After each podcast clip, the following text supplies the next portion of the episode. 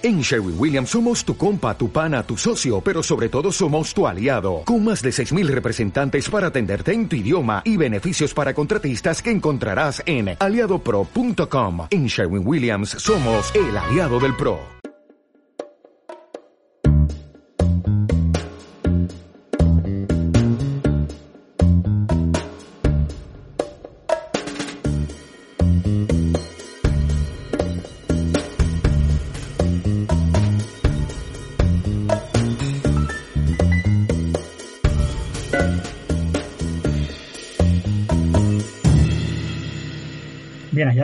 Bienvenidos a esta nueva entrega de Milanosfera.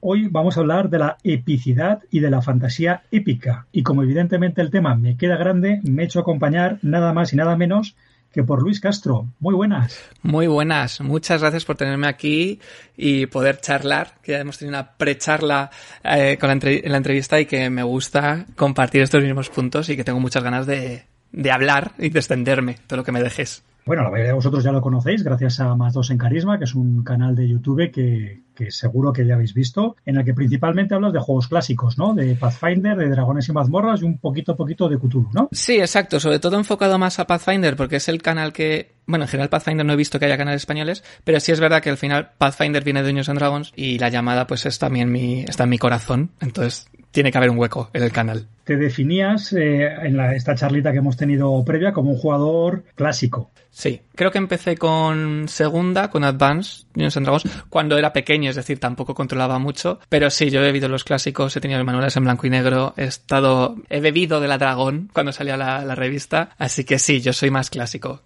que los de ahora tan clásico que te has lanzado a publicar ahí con tus riñones eh, Crónicas del Ocaso. Pues bueno, con mis riñones y con todo mi cuerpo realmente, porque esto es un sacrificio más que otra cosa. Pero sí, hay, hay gente que, que me dice, me diría que estoy loco teniendo quinta edición de Dragons y Mazmorras, teniendo la segunda edición de Pathfinder, pero yo he querido todavía resistir un poco y continuar esa línea que tantos años nos ha, a mí por ejemplo me ha dado muchas alegrías, que es Pathfinder la primera edición. Bueno, 3,5, porque al final es lo mismo. Y sí, yo soy la resistencia, digamos. Vamos a empezar por la, la palabra clave o, o, el tema central de este programa y es preguntarte qué es la fantasía épica, cómo definirías la fantasía épica. A mí es una definición que decirla por, con palabras me resulta difícil porque yo cuando alguien me dice fantasía épica solo me vienen imágenes, imágenes de, de, desde pequeño, cuando has visto películas, cuando has visto Conan, has leído El Señor de los Anillos, has visto, has leído las novelas también de, de Reinos Olvidados, de, de Dragones y Mazmorras. Bueno, Dragonas no es tanto, pero también es cuando tu mente te transporta a vivir hechos, aventuras que hace que cambie el mundo. Es decir, que tú, lo que tú hagas, lo que tu personaje haga, ese acto, haga que cambie radicalmente y que tenga una gran, eh, gran impacto en el mundo en el que estás viviendo. Y cosas que ninguna persona o, o, digamos habitante de ese mundo, porque al final vivimos en otros mundos, sea capaz de hacer más que tú y tus compañeros de aventura. Es decir, que opondríamos la fantasía épica a la fantasía más grimdark y a la fantasía, vamos a decir, más intimista o introspectiva, ¿no? Sí, la grimdark sí es verdad que no es épica porque al final busca un poco la tortura de los personajes. Yo diría un poco el, sufrimiento del personaje sin llegar a ser algo tan intimista como has dicho. Pero sí, yo creo que sí, que es una buena comparación. Por contraposición, ¿no? Y es inherente al género épico el Zero to Hero, el, personaje que empieza muy bajito y que termina en las cotas más altas, bien de la sociedad, bien de la autoestima, bien del descubrimiento siempre tiene que haber ese camino en el que el héroe se descubre a sí mismo y a su vez transforma el mundo o esto no es no es indispensable yo creo que eh, en general a grandes rasgos sí que es verdad que vemos que a lo mejor ese héroe ha sido siempre un héroe pero no lo sabe. Entonces es este despertar dentro de él que ya puede ser un despertar de aprendizaje de me estoy convirtiendo en un héroe o siempre he sido un héroe pero no lo he sabido o he sido el elegido porque al final todo esto es, lo, de siempre no el elegido lo hemos oído muchas veces. Pero yo creo que sí que la épica es decir, cuando tú piensas en épica o cuando yo pienso en épica, pienso en algo que va increciendo, algo que, que va a, a, a calzar una, un pico de, de, emoción, de epicidad al final. Y creo que necesitamos que la épica venga acompañada de un, de un crecimiento. Ya sea de, de, de, como sea, de aprendizaje o de descubrimiento personal, pero tiene que haber un crecimiento para que rompa, no tiene que romper, este, tiene que haber esta explosión que es lo que hace que algo sea épico. Efectivamente, además que un, un ritmo de, de, crecimiento absoluto, sin valles, sin, sin que veamos una evolución, sería solamente una explosión. Y quizá la épica, una de las cosas que llevan de la mano, y sobre todo en el rol, es la historia larga, ¿no? ¿O no es así? Sí, es decir, no puede haber, tiene, tiene que haber valles, tiene que haber este momento en el que algo, una pérdida, un... al final, es que la, épica a lo mejor una cosa de la que en general, eh, la que la gente falla es que está todo cortado por el mismo patrón, o casi todos. Siempre el héroe tiene una pérdida o se da cuenta que no es lo suficientemente poderoso para enfrentarse a este conflicto. Hay momentos de, de impotencia, ese héroe que al final cree que es héroe pero no es tan héroe como que él pensaba. Y al final esto es necesario. Y también ocurre en cualquier película, en cualquier cosa que veamos, si siempre estamos eh, en, un punto, eh, en, una, digamos, una cuesta o una meseta, no va a haber nada que nos impacte. Todo es lo mismo, sabemos dónde vamos, pero hay que cortar esa, esa recta, ya sea horizontal o vertical, hay que cortarla y tiene que haber esos valles. Yo creo que son imprescindibles. Tú mismo lo has apuntado y era otra de las cosas que tenía yo rondando por la cabeza. ¿Se puede hacer épica sin caer en los clichés y los tópicos que de alguna manera la lastran? Yo creo que se puede cambiar un poco la fórmula. Pero al final en el rol hay una cosa que creo que es importante y es copiar, por decirlo de una manera. Al final, cuando jugamos al rol, estamos jugando con nuestra imaginación, por mucho que utilicemos minis, un tablero, lo que sea, estamos eh,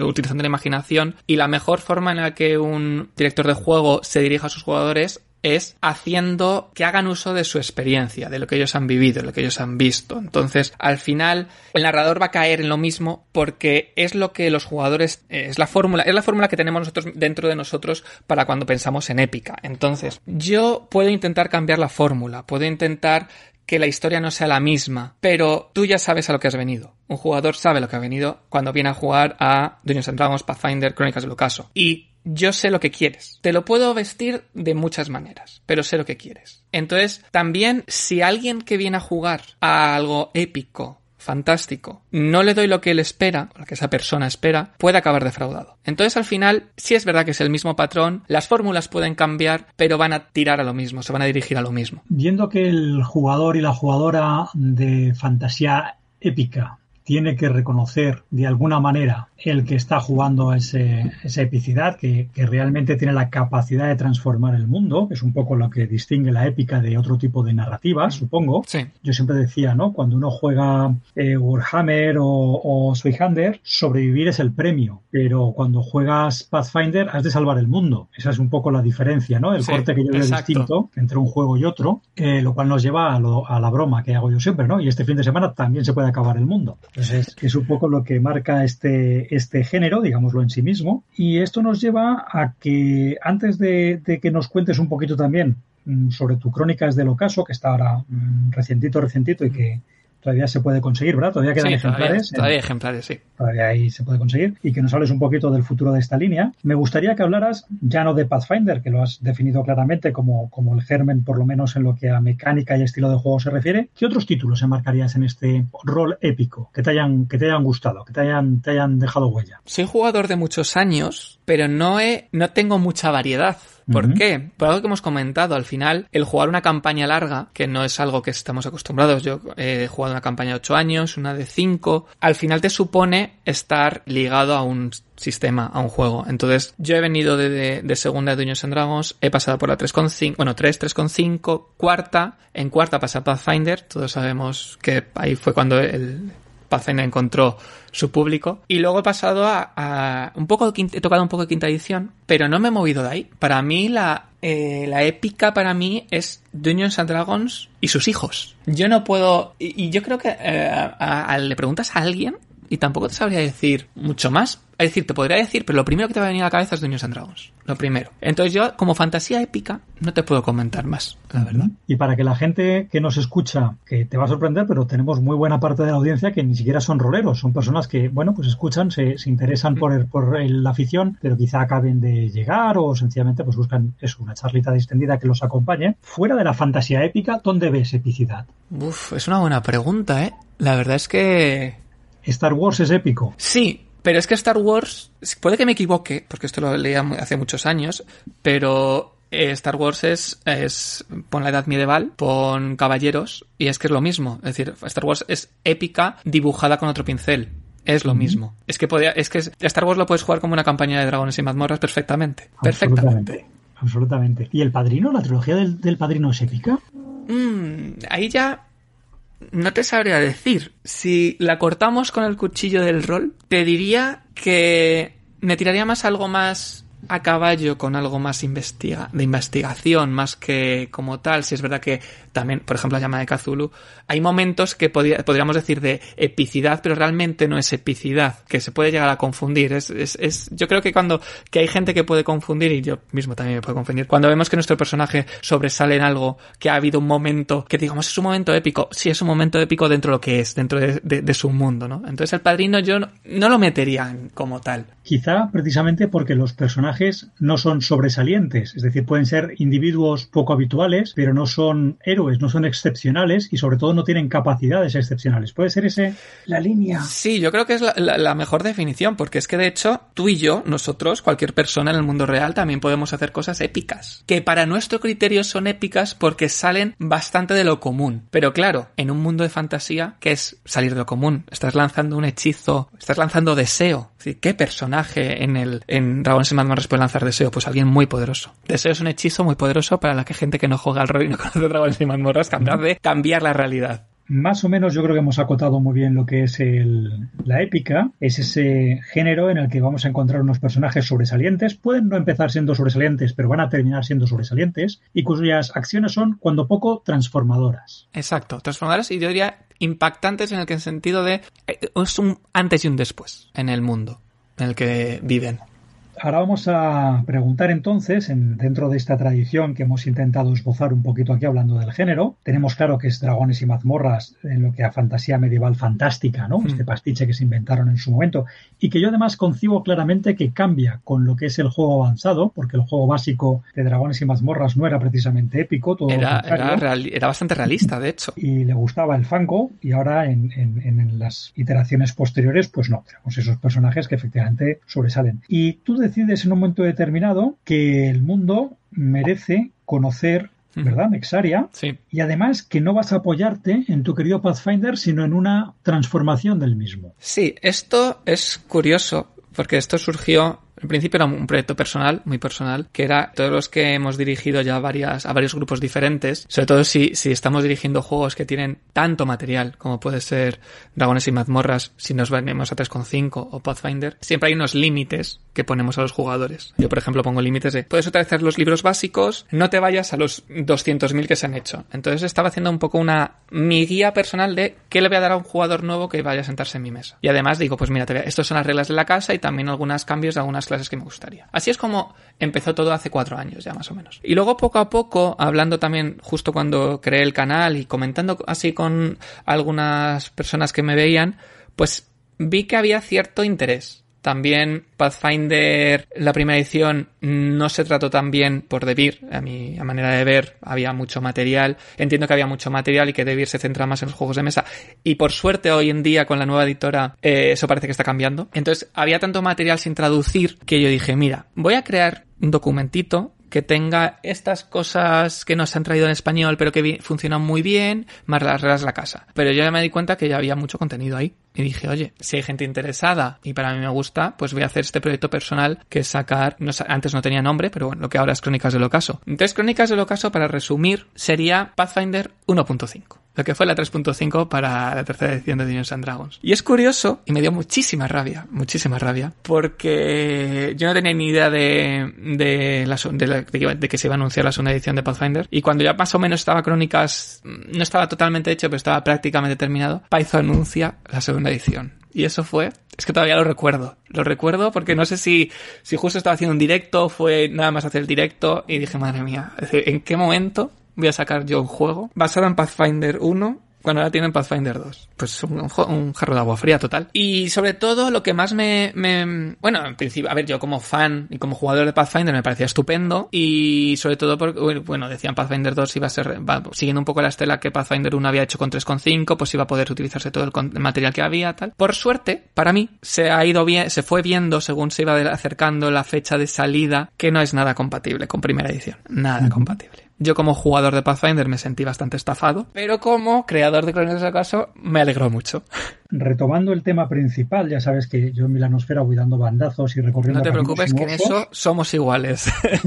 y diciendo, vale, eh, estamos hablando de la epicidad y si tú te ves en la idea de hacer unos cambios o de adoptar ciertas reglas opcionales o avanzadas que vienen otros módulos, cuando yo tengo Crónicas del Ocaso, lo abro, ¿en qué apoya o, o qué echabas tú a faltar para esa epicidad? Es decir, alguno de los cambios que tú has adoptado lo has hecho para decir este juego va a ser aún más épico gracias a estas decisiones que yo tomo en el diseño? Diseños, mecánicas y sistema, hay ciertos con ciertas cosas puede que sí. Es decir, yo he visto sobre todo la experiencia de jugar con gente cuando han llevado ciertos personajes, cuando he visto que se han sentido en la mesa que no eran comparables con otros. He visto frustración, sobre todo eso, frustración es la palabra que estaba buscando para los jugadores. Entonces he querido, he querido solucionar eso, como por ejemplo el pícaro es un personaje que está muy bien para buscar trampas, pero al final el combate, que es lo que más, más, más importancia se le ha dado en Pathfinder en Dungeons Dragons, que yo en Crónicas de Ocaso no he querido hacerlo, falla, porque sí que, sí que está bien si puede hacer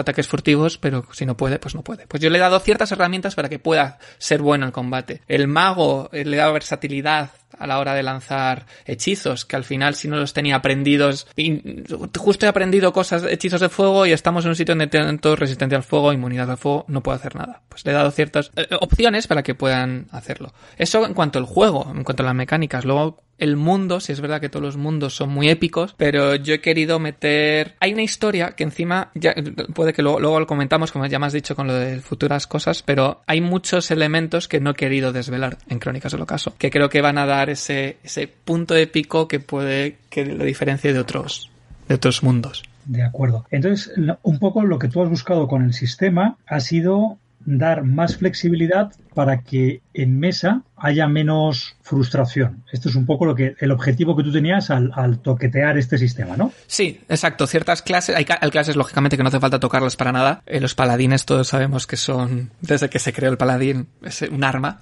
para o, lo que sea, pero lo hace todo. Pero sí, las clases que yo he visto que frustraban más en mesa las he querido darle herramientas para que estén al igual que otros personajes. Y también has dado una pátina de modernidad con cosas como por ejemplo las razas, porque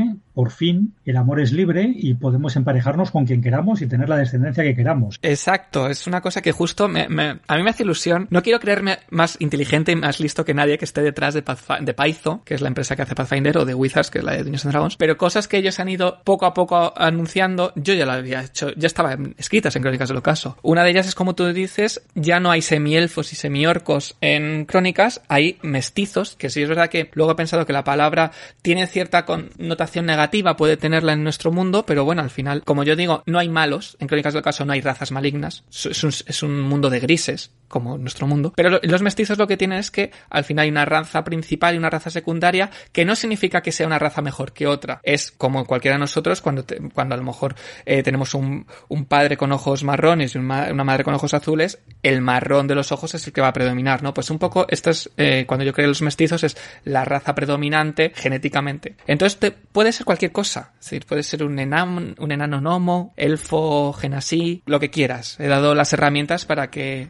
para, eso. Y otra cosa que me gusta, que al final es como tirarme flores, pero considero, he llegado a un punto, después de, tener, de sufrir el síndrome del impostor tanto tiempo, que está bien que me eche flores de vez en cuando, el tema también eh, de las características de las razas. Eh, Wizards eh, con Dragones y Mazmorras justo el año pasado, si no recuerdo mal, sobre el verano, que fue cuando ocurrió todo el Black Lives Matter. Y ya también llevaba arrastrando una parte de racismo tanto interno como exterior. Y hemos visto cómo han ido cambiando, que es el que decimos que se dice que está la 5.5, que es como las razas ya han cambiado. Ya no tenemos estas características bases, sino que tenemos una versatilidad que para mi gusto van en buen camino, pero no están bien implantadas todavía. Yo lo que he hecho es eh, dejar que el propio jugador decida, cuando crea una raza, tiene unas características fuertes, unas características débiles. Generalmente es una característica débil. Y tiene varias opciones. No tiene todas, pero sí es verdad que tiene varias opciones. Al final, un orco puede ser más fuerte que otro. Sí es verdad que van a tener físicamente, van a ser superiores, pero va a poder diferenciarse un orco de otro en las características. Y he querido dar esa versatilidad tanto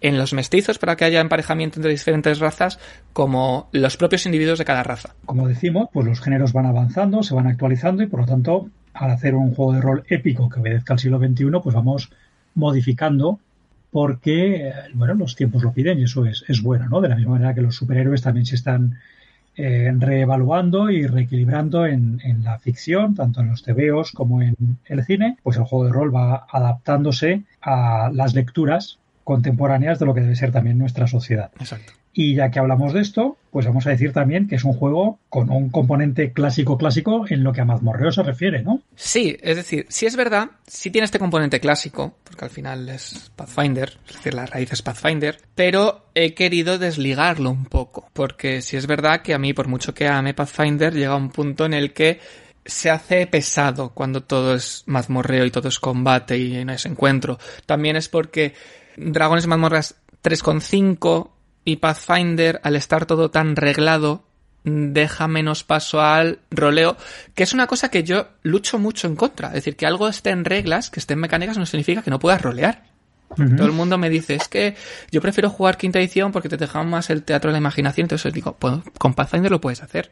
Lo que pasa es que posiblemente, si tú quieras hacer algo y no sabes qué hacer, en Pathfinder va a estar la regla por si la necesitas y en quinta edición no, ¿no? Bueno, pero sí es verdad que aunque tire mucho del mazmorreo, he querido cambiar una cosa que creo que es lo, fundamental y es la forma de progresar del personaje. Cuanto mayor nivel tenía un personaje, la única forma de encontrarse verdaderos retos era hacer encuentros de combate con bestias mucho más poderosas. Porque al final esos son sacos de experiencia, que es lo que hace que suba el nivel del personaje. Yo he querido dejar eso un lado. Si es verdad que he dejado eh, la gente, la persona que quiera jugar así, lo tiene ahí, pero he preferido centrarme más en los hitos cuando tu personaje consigue algo importante es cuando va a progresar. No porque mate muchas criaturas eh, va a progresar, pero si estamos hablando de la epicidad, como hemos dicho, que es la transformación en el mundo, que tú dejas una, una huella en el mundo, pues que eso sea lo que realmente haga que progrese tu personaje. Entonces he hecho una progresión por una variedad de hitos, hitos menores, hitos intermedios, hitos mayores, que es lo que va a hacer que te va a dar más progreso para tu personaje. Entonces esto es lo que sí que se va, yo creo que te, te deja un poco más espacio con él.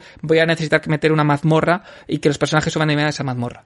Bueno, pues ya tenemos un poquito, una pátina. Luego, en, en, en, tu propio canal, en Más Dos en Carisma, vas desgranando. Ya he visto que has hecho algún capítulo eh, refiriéndote a las razas y supongo que poco a poco vas a ir explicando un poquito las peculiaridades de, de las reglas y del mundo. Hmm, Pero para la gente que nos está escuchando, vamos a hablar un poco ahora de Nexaria, de este mundo que has creado, que responde a muchos de los tópicos que van de la mano de la epicidad y de la fantasía épica y que luego tiene sus peculiaridades, ¿no? Sí, así es. Nexaria, pues al final es un mundo, es que un mundo épico todos se cortan por el mismo cuchillo porque al final tienen esos mismos, esos mismos valores, esos mismos conceptos que no son malos copiarlos. Es decir, yo creo que hay como miedo cuando decimos la palabra copiar, pero es, es, es, bueno, porque al final es una cosa que funciona, no es copiar exactamente, pero es utilizar los mismos elementos, los mismos, las mismas cosas que han ido funcionando.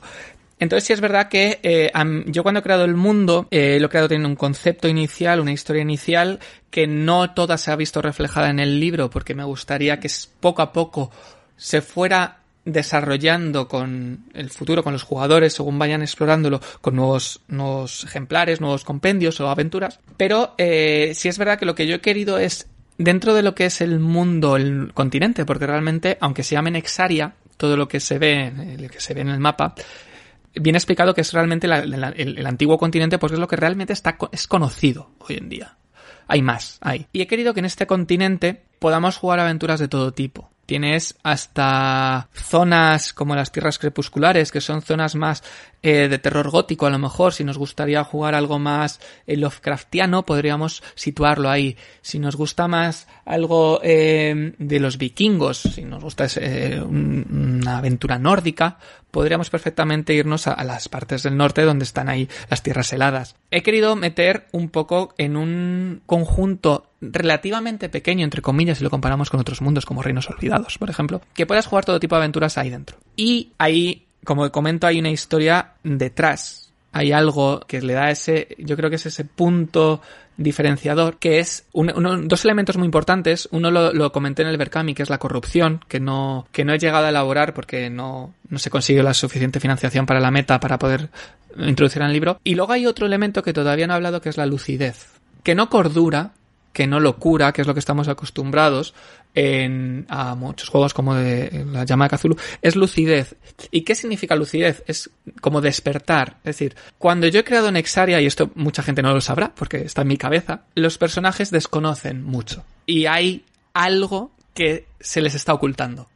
Y esa lucidez, que es un elemento que me introduciré dentro de relativamente poco, espero, les hará ver que hay algo más allá con lo que conviven de este continente y unas pocas islas, no se puede salir. A ver, puedes salir, pero la gente que ha salido no ha vuelto. Pero sí que es verdad que eh, se sabe que hay, el, antiguo continente férico sigue ahí. Y se sabe que está ahí. Pero no, no la gente que ha ido no ha vuelto. Por razones. O razones que no se conocen. Bueno, que no, no están todavía expresadas como tal.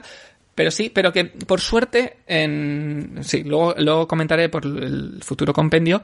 Dentro de poco va a haber ciertas pistas que pueden dar a las, a las personas que se quieran informar más necesaria de por qué ocurren estas cosas. Los jugadores más clásicos sí estamos acostumbrados a estos mundos que van creciendo con cada suplemento, que generalmente tienden incluso a un fin, es decir, en un momento determinado alguien puede decir, pues mira, yo he concebido una serie de 10, 12 libros donde se van a narrar los grandes eventos transformadores del mundo, aunque luego haya aventuritas pequeñitas, etcétera, etcétera, ¿no? Y entiendo que Crónicas del Ocaso, por lo que nos estás indicando aquí, obedece un poco a esta tradición, ¿no? Sí, pero mi, idea general, es decir, no es tan importante, que esto es un poco a lo mejor una pista, eh, lo que hay más allá del antiguo continente, sino la verdad de lo que hay en la tierra que pisan los habitantes hoy en día.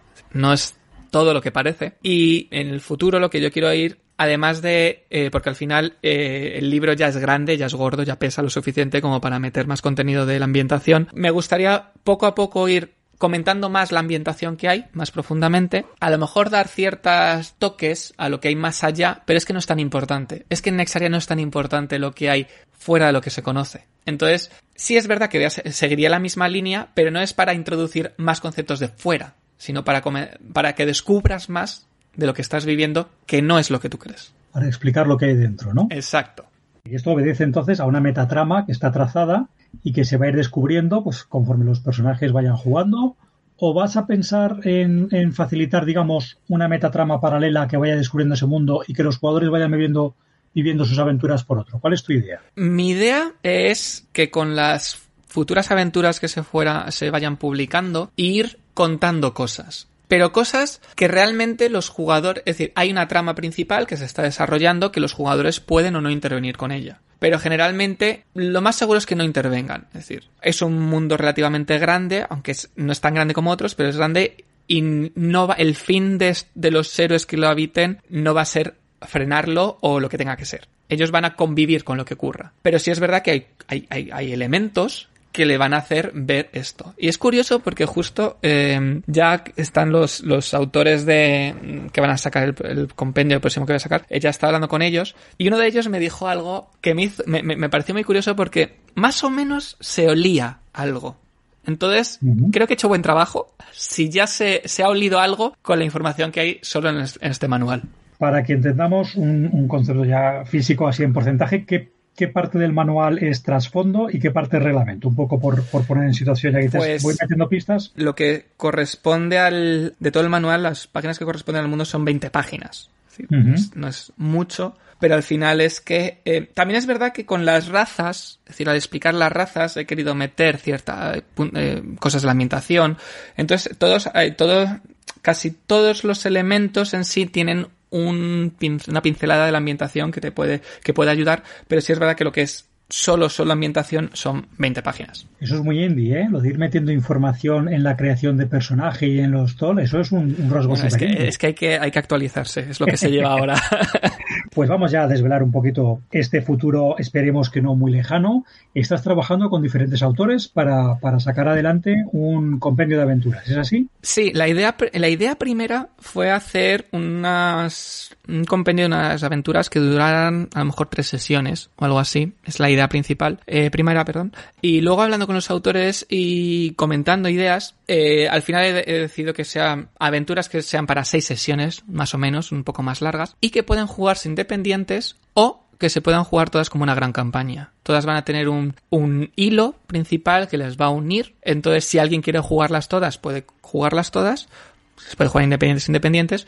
Pero eh, sí es verdad que al contar con diferentes autores y autoras, que era mi idea, es que cada, un, cada una de ellas metiera su estilo, metiera su, su forma. Si es verdad que al final entiendo que una editorial, un editor, sobre todo su idea es que eh, todo intente seguir un mismo tono. Cogemos eh, aventuras de, otra, de otras líneas, generalmente todas siguen el mismo tono, pero a mí eso es una cosa que no me gusta. Sí, yo cuando he trabajado, he trabajado en otros proyectos con otros creadores, me gusta, si, si trabajo con otros creadores es porque quiero ver parte de ellos en el producto. Entonces, yo les he dejado total libertad, el estilo que quieran. Algunas sí es verdad que se han lanzado por unas aventuras más narrativas, otras un poco más dungeoneo, hay otras que son más sandbox. Y es una cosa que me ha gustado, porque es, es un abanico de estilos, pero todas van a tener este, este, esta, esta forma que puedes, se puede jugar como una campaña que está bien, además que sea una campaña de diferentes estilos. Porque un problema que, por ejemplo, yo veo eh, eh, Paizo, los de Pathfinder, eh, tienen las sendas aventuras. Las sendas aventuras son normal, son, hasta ahora eran seis aventuras diferentes. Y cada una estaba escrito por un autor diferente, partiendo de, pues, el hilo narrativo y la trama principal. ¿Qué pasa? Que se nota mucho como, digamos, que son autores que se han tenido que meter en un esquema que Paizo les ha dado y se nota por se nota que un autor está eh, se siente cómodo trabajando de una forma y no por, por eso las aventuras son tan dispares. Y yo no eso no quería. Es decir yo si trabajo con autores diferentes es para que cada uno ponga lo suyo y yo a eso no les voy a cohibir. Entonces a lo mejor si se juega como una campaña, jugadores de toda la vida, digamos, de muchos años, les va a chocar un poco, pero bueno, hay que adaptarse a los nuevos tiempos. Claro. Además, yo lo, yo lo agradezco porque en un momento determinado tenemos gente que intenta monopolizar su juego y además me parece bien porque es, es su criatura y demás, pero lo está matando porque pierde frescura. Y meter diferentes voces le va a dar necesariamente cambios de ritmo. Y además puedes decir, oye, de este volumen me han gustado más estas tres aventuras, esta no me ha gustado nada y estas dos pues me han quedado un poco así grises, ¿no? Las hubiera sí. mejorado un poquito. Y eso es bueno también porque el ejercicio de, de adaptar el trabajo a luego tu estilo de dirigir y a las necesidades y gustos de tu mesa, pues me parece muy bonito también, ¿no? Sí, yo creo que yo creo que bonito y necesario incluso, ¿no? Para que salgamos un poco de nuestra área de confort y que aprendamos más. Si al final todos aprendemos y si nos están si nos obligan en cierta manera a dirigir o a, o a leer de una o a jugar de otra manera, vamos a crecer también como personas, no solo como los, los personajes, como jugadores. Y yo creo que es, es, es, muy necesario, es muy necesario. Sí, sí, sí, me alegro, me alegro que hayas tomado esta decisión. Yo soy muy pedante, yo siempre a la gente, va, me alegro que hayas hecho esto. Como yo no sudo al hacerlo, pues es eh, súper guay, ¿no? Pero bueno, me parece muy bien y, y estaba hablando hace poquito con, con, Pepe Vedraz y le decía lo mismo, ¿no? Oye, qué bueno que el libro de escenarios tenga varias voces, porque siempre vas a encontrar alguna que te guste más, alguna que te guste menos y alguna que te sorprenda radicalmente porque dices, jolín, al leer el libro básico tenía muy marcado lo que Pepe Vedras tenía en la cabeza y ahora que me estoy leyendo un escenario escrito por otra persona, le he dado la vuelta y es maravilloso. Yo imagino que, que habrá hecho lo mismo que yo, que es dime qué aventura vas a crear, qué es lo que quieres y vamos a introducirla en el mundo. Vamos que forme parte de ella qué elementos tienen que aparecer para que, para que esté viva dentro. Entonces, al final, haces, es, es, tu hijo adoptivo. En, mi caso, estas aventuras van a ser mis hijos adoptivos. Van a ser creaciones de sus autores, pero crecidos por mí, digamos. Entonces, entiendo que tú no has escrito ninguna de las aventuras, haces no. una labor de editor. Exacto, de, de, este compendio eh, yo solo labor de editor porque me estoy dedicando más a eh, lo que va a ser el libro de, digamos, de ambientación. Vale, pues esta era mi otra pregunta. Es decir, en paralelo estás haciendo un vademecum de campaña que se decía en, en nuestra juventud. Sí, la verdad es que voy un poco con calma porque Crónicas ha sido muy complicado, me ha secado todas las energías, pero sí que es una, al final para mantenerlo vivo, yo sabía que había que seguir ahí. Y sí es verdad que sigo, estoy, estoy, creando esto. No sé muy bien cómo lo voy a, cómo lo voy a plantear. Simplemente estoy escribiendo, estoy creando. Ya veré si lo planteo como un gran libro, este va de Mecum, o pequeños libritos donde aporten parte de la historia. Pero sí, ahí yo sigo, yo por mi parte, sigo generando contenido y creándolo. ¿Y tienes fe en el, en el actual eh, momento del mercado en un libro solo de escenario, que no sea un libro de aventuras? ¿Crees que hay cabida para un escenario de campaña puro y duro en la tradición de los 90? Tengo un problema y es que no he escuchado suficientes voces. Porque si es verdad que, por ejemplo, una cosa que yo, eh, hablando con jugadores míos y con otros jugadores de rol, una cosa que se le, que, veo en general tónica es que eh, a Wizards con quinta edición se está reprochando mucho que no exista un manual de campaña como los de antes. Si es verdad que luego han sacado alguna cosa, pero Wizards ellos mismos como el fantástico manual de Reinos Olvidados de 3.5, que para mí me parece que es uno de los mejores manuales que hay de campaña, no hay. Y no, y, y, pero claro, a día de hoy, con el nuevo público, que al final es, yo creo que es la gran mayoría, no sé si un libro de lectura como tal les puede ayudar. Entonces, mi posible idea es que haya muchos, muchas semillas de aventura. Sí, siempre, igual que en Crónicas, en estas 20 páginas de ambientación cada territorio tiene unas tres semillas de aventuras, haré eso. No sé si a lo mejor incluiría alguna aventura. Eso es algo que todavía tengo que madurar, pero, pero no lo sé. Pero es que es, es, complicado. Al final, yo entiendo que la labor de editor es esta, ¿no? Decidir qué hacer.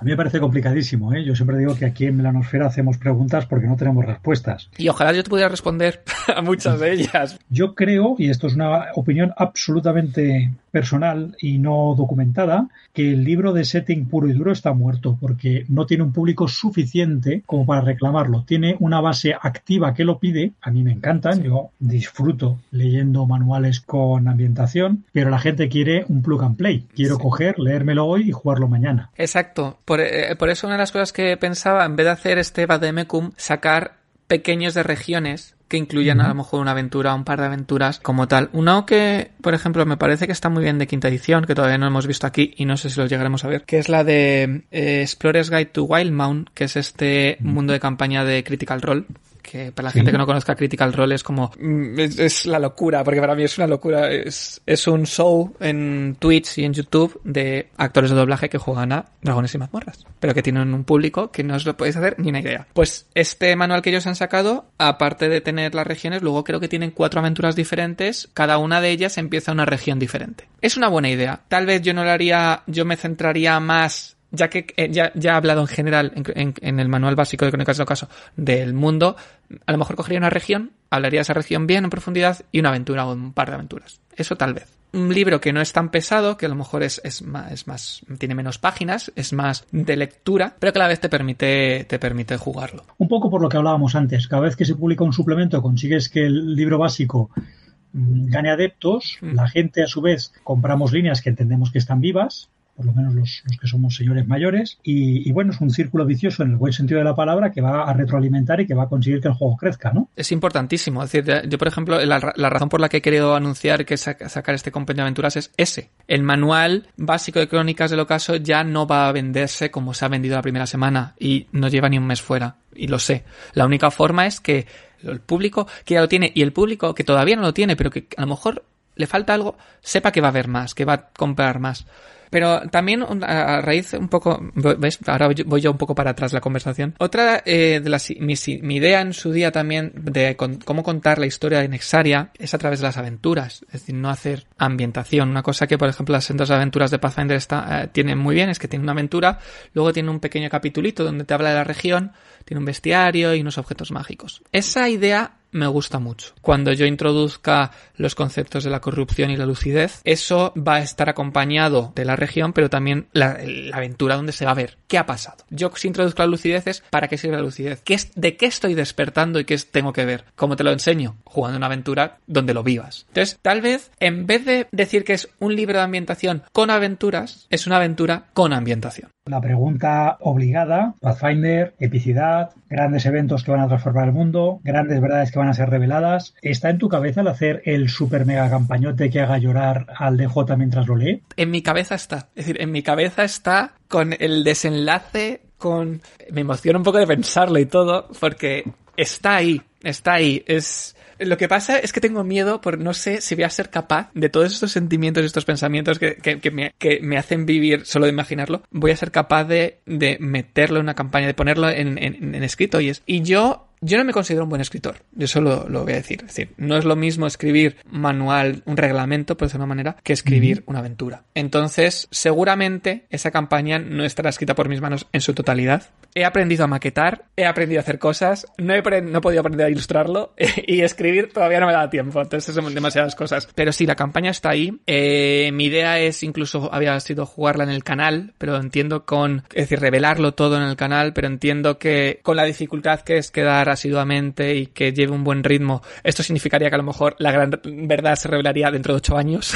no, es, no, va a ser posible. Entonces sí, eh, mi idea es que sí, pero al final esto yo lo veo como una empresa, por mucho que sea justo, y tengo que ver si funciona. El, este compendio de aventuras es el que va a marcar si la línea va a seguir viva como quiero o no. O sea, a lo mejor voy a tirar más por publicaciones digitales, que me dolería mucho porque a mí el tener un libro, lo leerlo, que encima una cosa que me encanta de Crónicas de los Casos es que huele muy bien. Es, mi idea sería eso, pero claro, todo depende de cómo funcione el compendio de aventuras. Si funciona bien el compendio, pues hay muchas cosas pensadas. Perdona, ¿cómo, tienes pensado llevar este compendio al, mercado? ¿Vas a hacer otra campaña de mecenazgo? ¿Vas a ir directamente a tiendas? va a ser, va a ser, será otro Berkami. Es decir, al final, yo ojalá, es decir, ojalá no fuera necesario hacer un Berkami, pero a día de hoy, sobre todo cuando cuando somos creadores indies o así, pues es, es muy necesario. Desgraciadamente, el concepto de crowdfunding, ya sea que es Kickstarter o Berkami, se ha visto mancillado muchísimo sobre todo por lo, en el Kickstarter y a mí me duele muchísimo porque al final ¿ves? yo me voy por los derroteros. Me dices una cosa y ya me voy por otro tema.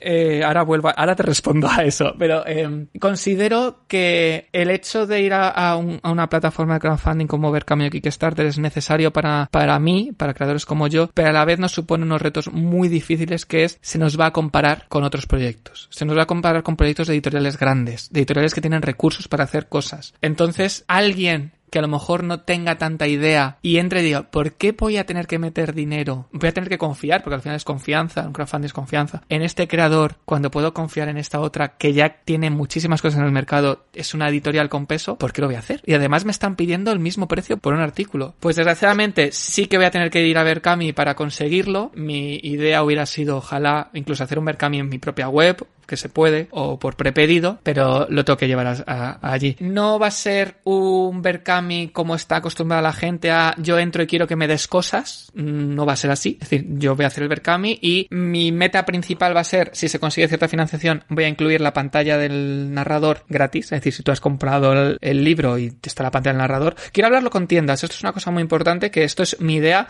pero quiero hablarlo con tiendas, porque creo que hay muchos, muchas campañas de Berkami, de crowdfunding, que no se, no se tienen tanto en cuenta la tienda y la tienda es un elemento fundamental, las tiendas mecenas sobre todo, y yo no quiero, es decir, yo prefiero perjudicarme a mí mismo antes que una tienda que va a apoyar mi producto. Entonces, mi idea en principio es que todo aquel comprador de que entre en el Berkami y se consiga la meta de la pantalla tenga la pantalla gratis. Luego hablaré con tiendas a ver si esto es posible sin que lo, porque al final son ventas que le estás quitando a ellos, ¿no? Pero esa es mi idea. Y a lo mejor una aventura extra o dos todavía no está decidido. Pero sí, resumiendo todo lo que me he enrollado, irá a ver Cami. Hay tanta producción que efectivamente tienes que motivar a las personas de una manera, eh, pues casi más de, eso, de si no me lo compras ahora no lo tendrás nunca, y esto a su vez perjudica la, durabilidad de las líneas que hablábamos antes. Totalmente. A ver, si es verdad que, bueno, Kickstarter se mueve, yo como te he comentado antes, soy un coleccionista, sin jugar a quinta edición, hoy en día sigo entrando entre los Kickstarter o casi todos que veo, y si es verdad que eso es, como también es verdad que recaudan muchísimo dinero, son capaces de dar, de ser un mercadillo, así un poco de broma de dar tantísimas, muchísimas cosas a los, a los mecenas. Desgraciadamente en Berkami eso no es así, porque al final somos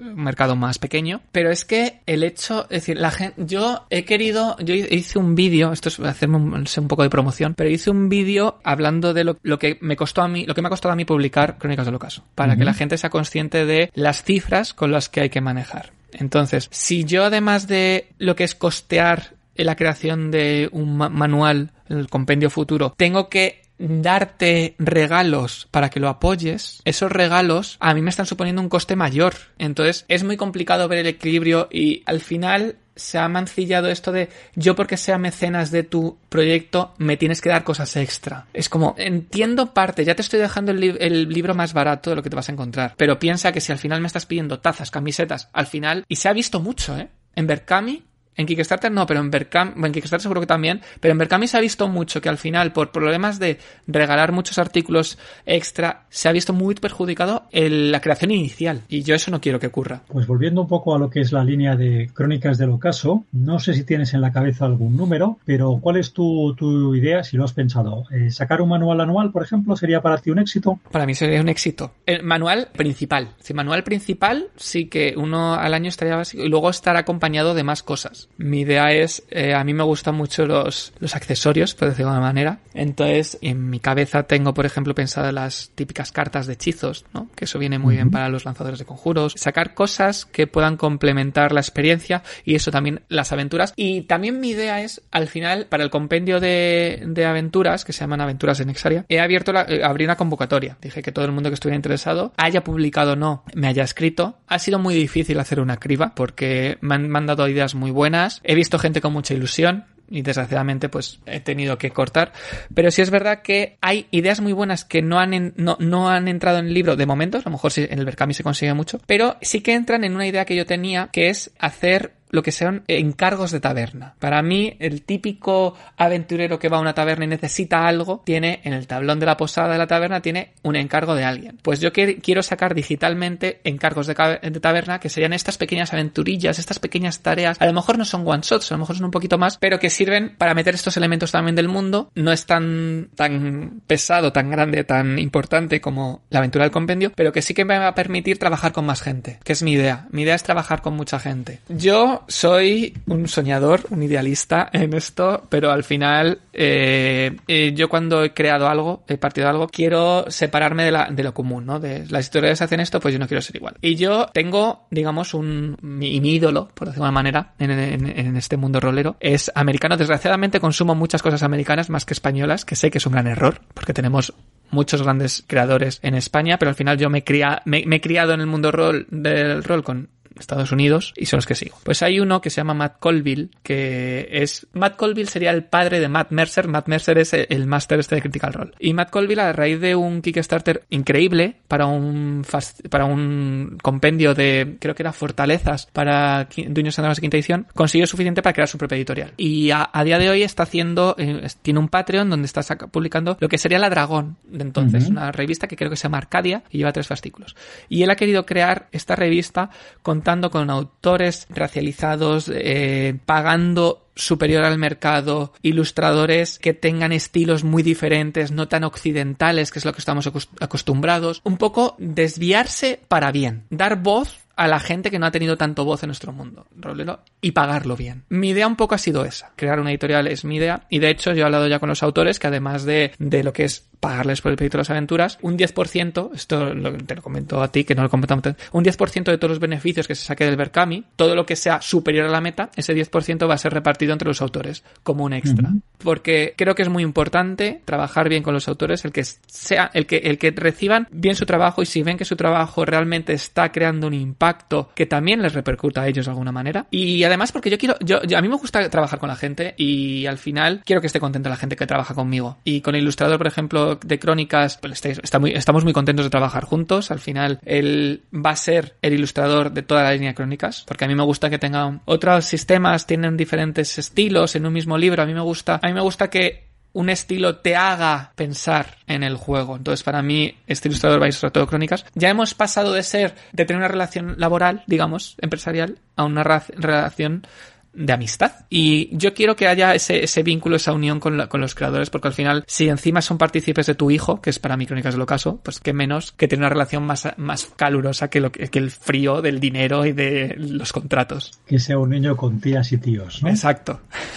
Dentro de, de tu idea de editorial, ¿Vas a centrarte en Crónicas del Ocaso o tienes en mente publicar títulos que no estén relacionados con Crónicas del Ocaso? A ver, yo esto hablando desde la inexperiencia de trabajar con otras licencias, pero sabiendo lo que me ha costado Crónicas del Ocaso, creo que traer una licencia de fuera es barata, en el sentido de tú pagas la licencia, pagas al traductor y corrector. Pero creo que es más barato porque al final traes las ilustraciones y las ilustraciones es lo más, lo que más cuesta. Entonces, he dicho, para apoyar no, esto, esto, que hemos comentado antes de, de, la entrevista, ¿no? Que al final las editoriales tienen una línea y luego se quieren, una línea principal y luego se apoyan con otra, ¿no? Este apoyo. Pues yo quería, en un primer momento, apoyar Crónicas del Ocaso con otras licencias. Pero, desgraciadamente, todas las licencias que me he puesto en contacto, ninguna me ha contestado. Entiendo también que al final no soy nadie y necesitas tener un producto firme porque al final esto, pues es eso. Número de seguidores o cierta fama o lo que sea para que te hagan caso. Y sí, me interesa. A ver, yo he tirado a lo más alto. No voy a engañar yo al final, porque al final vas a tener el no. Entonces, pues hay que quedarte con lo mínimo. Entonces, yo eh, me puse en contacto con, han sacado ahora el de Auroboros, eh, me puse en contacto con ellos, no he tenido respuesta, lógicamente, probablemente termine en Edge o no solo rol. Puse también en contacto con los de Humblegood, que son así un poco más infantil, entre comillas, pero que eh, tiene un estilo que es muy peculiar que me gustaba y con otro más que no me acuerdo y no he recibido respuesta de ninguno. Al final era quinta edición, que al final es lo, pues quieras que no es lo que da dinero porque es lo que el más público tiene y mi idea habría sido esa, pero visto la negativa, pues bueno, de momento voy a centrarme en crónicas. Pues ahora te voy a hacer el, cierre de programa magistralmente, como lo hago yo siempre, retomando el tema principal y esas preguntas que tenía aquí inteligentemente apuntadas, pero que no te he trasladado. Como director de juego, pues que has llevado esas campañas largas, ¿no? De 8 años, de 5 años, etcétera. ¿Qué secreto podrías dar a una persona que estuviera interesada en dirigir fantasía épica para construir los tiempos y los ritmos? Porque hemos hablado de esos valles, pero no hemos explicado cómo trazar un esquema de una campaña épica. ¿Tú te atreverías a dar de una manera muy rápida, así en plan masterclass, cómo diseñar o cómo por lo menos poner esos alfileres mínimos para hacer que tu juego sea épico a través de una campaña? Así, pensando rápidamente, improvisando alguna cosa, yo diría que el elemento primero tiene que haber algo que esté en contra de los valores del héroe en un principio, pero que no fuera capaz de luchar contra él en ese momento y que fuera el disparador para que necesite, eh, eh, necesite tener suficientemente poder para acabar con esa con, eso, lo que sea. Luego, una pérdida. Una pérdida es esencial. De cualquier tipo. Al final eso depende mucho de los jugadores con los que estés hablando. Y si esta pérdida está ligada a ese primer encuentro, a ese primer mm, gatillo que hizo que el héroe quisiera aspirar a más, pues mejor que mejor. Y luego tal vez, es, es, muy, al final son tres puntos muy, muy simples, que el cierre, lo que parece ser un cierre, hay algo más. El cierre sea esto que acaba con la primera injusticia o lo primero que hizo que nuestro héroe quisiera ser un héroe, pero que vea que hay algo más, hay algo más superior, hay algo que todavía está por encima de él, que sirve también como un gatillo inicial que hace que el héroe siga ascendiendo. Improvisar muchísimo también. Claro, sí, al final lo que estás consiguiendo es construir una trama con unos puntos de inflexión que vayan descubriendo al héroe sus propias capacidades y a su vez cómo es realmente el mal al que se enfrenta. Es un doble descubrimiento, ¿no? El viaje interior y el viaje exterior, ¿no? Ahí las, las novelitas de fantasía de, Ursula Le Guin, por ejemplo, pues nos plantean muy bien ese, ese doble crecimiento, cómo va descubriendo el mundo más allá de, de su aldea y cómo él mismo se va conociendo cada vez mejor y va sus capacidades, ¿no? Exacto, y, un poco el pensar que siempre va a haber alguien más grande, siempre va a haber, se dice la naturaleza, un depredador mayor, más poderoso que tú, pues lo mismo lo llevamos a, lo podemos llevar a esto, es decir, siempre va a haber algo superior a ti. Entonces, eso puedes eh, introducirlo en siempre va a haber un mal, mal mayor, siempre va a haber algo más grande que desconocías y que puedes conocer. Al final, no hay, si hablamos de eh, la epicidad realmente, si nos ponemos épico, no hay un final, no hay alguien que termina es decir, no hay el nivel 20, sí, bueno, en Dungeons and Dragons dijeron que el nivel 20 es como el máximo, pero no, tiene que haber más allá. Entonces, que siempre haya algo más a lo que enfrentarte. Y esto nos lleva a una pregunta de trastienda. Como director de juego, ¿tienes claro cuál es ese posible mal final cuando empiezas a jugar? ¿O dejas que sean los hechos los que te vayan descubriendo a ti mismo como, como creador de la aventura y como director de juego cuál es ese mal final? Al final, eh, aunque tú tengas todo pensado, que es un gran error, es decir, creo que como director de juego el gran error que el gran consejo que voy a decir es nunca tengáis todo pensado porque no va a ser así nunca nunca Entonces improvisar es lo, principal. Pero la historia, tu aventura, es que realmente como director de juego no vas a trabajar mucho. Sí vas a trabajar al principio, pero luego tus jugadores te van a dar todos los elementos que quieras. Entonces, a lo mejor lo que para ti al principio en tu cabeza, en tu historia, era el mal mayor, el, enemigo final, por decirlo, por ponerle algún nombre, vas a ver que tus jugadores han creado alguien, se han creado un enemigo que a lo mejor es el que menos te esperabas. Entonces, creo que los jugadores van a crearse sus aliados y sus enemigos, que los que menos esperas. Y la historia, a menos que estés dirigiendo una historia ya publicada, que también es modificable, la historia la van a, la van a generar tus jugadores y sin ellos saberlos, ellos van a encontrar su enemigo final. Y ya para, siguiendo aquí un poquito con las notas que yo tenía sobre las partidas épicas, el concepto épico, claro, los héroes, las heroínas se enfrentan al peligro. ¿Qué pasa cuando muere uno de los héroes? Debe suceder? ¿Es un aliciente para los jugadores el saber que están en constante peligro o tú eres de las personas que intenta evitarlo a toda costa como director de juego? A ver, hay, aquí hay dos cosas importantes. También creo que hoy en día se tiende a que los héroes no mueran. Es la sensación que a mí me da viendo, escuchando eh, la gente que juega y tal. Creo que no hay que buscar la muerte del héroe. yo no lo voy buscando, no quiero que el héroe o la heroína muera. De hecho, el, director de juego juega con los jugadores porque entiendo que si un personaje está creando la historia, bueno, un jugador está creando la historia de su personaje que acabe, pues puede destrozarle el propio si llevas muchos años jugando con el mismo personaje y al final muere pues es horrible pero si ocurre no pasa nada es decir yo creo que no pasa nada hay otros elementos mucho más interesantes y es que la muerte puede generar más trama. Sin ir más lejos, en 3.5 hay una aventura eh, de Reinos Olvidados, si no recuerdo mal, que era algo de los fantasmas o algo así, que es cuando los seres morían, se abría una aventura totalmente nueva que es en el reino de los fantasmas, eran fantasmas los héroes, algo así.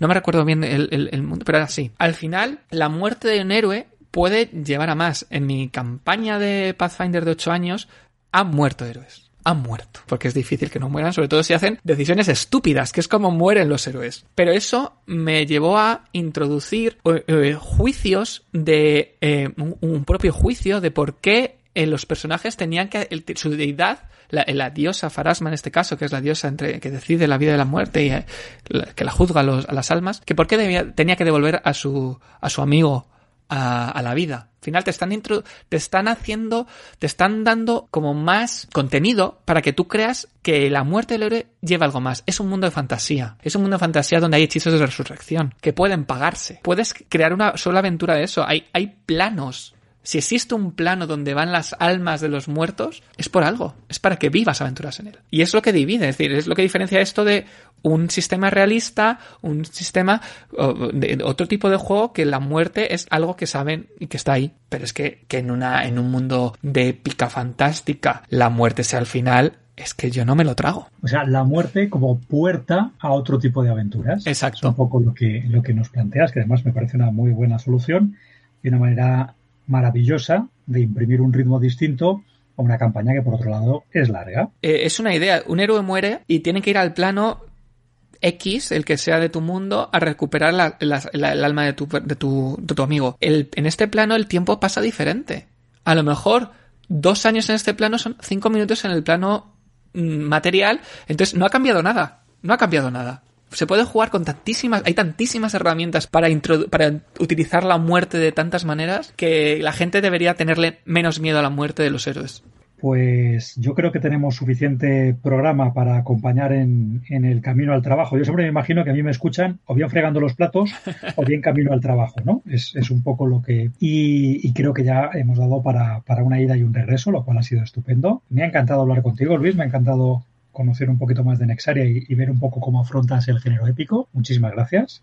Gracias a ti. Yo es que me podría, a mí me empezáis a hablar de esto y yo me podría, podríamos dar un programa para alguien que se quiera recorrer toda España. yo le podría dar contenido porque me encanta, me apasiona y encima hablar contigo, que sé que eres un apasionado también del rol, me encanta el, compartir experiencias y opiniones sobre esto. Sí, la verdad es que eh, si algo nos gusta a los jugadores de rol y a las mm. jugadoras de rol es hablar, desde luego. Sin duda. y ahora te cedo, te cedo dos, tres minutos de audio promoción. Cuéntanos por qué deberíamos acercarnos a, Crónicas del Ocaso, más allá de lo que ya nos hayas podido contar. A ver, yo sé que Crónicas en un primer momento, como ya hemos hablado, viene de, de un sistema antiguo, se puede decir antiguo a día de hoy.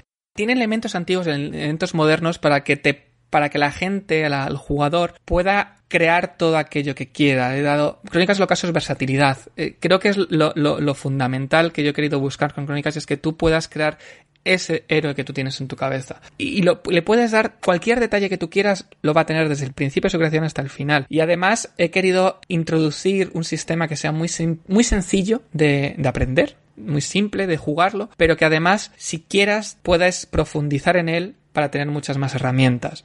A la gente que busque una épica fantástica, pero quiera tener profundidad, le aconsejo crónicas y que además que ya sabe que, que, de, mí, de mí como autor sabe que puedo dar mucho material, hay mucho material así para que no sea una línea que nazca muerta como muchas otras. Y más que autopromoción, yo quiero también hacer un llamamiento a, a que a la gente que está allí, el jugador que nos escucha, que si le gusta, no hay mayor premio que le puedas dar a un autor que decirle que disfrutas con él. Porque es lo que a mí, que alguien me diga, me encanta Crónicas, me gusta, con sus más y sus menos, sus errores y sus no errores, al final es, soy primeriza en esto, pero que la gente le gusta y que la gente haya descubierto detalles que yo quería poner y que los ha descubierto. Eso a mí me da toda la energía para continuar creando contenido.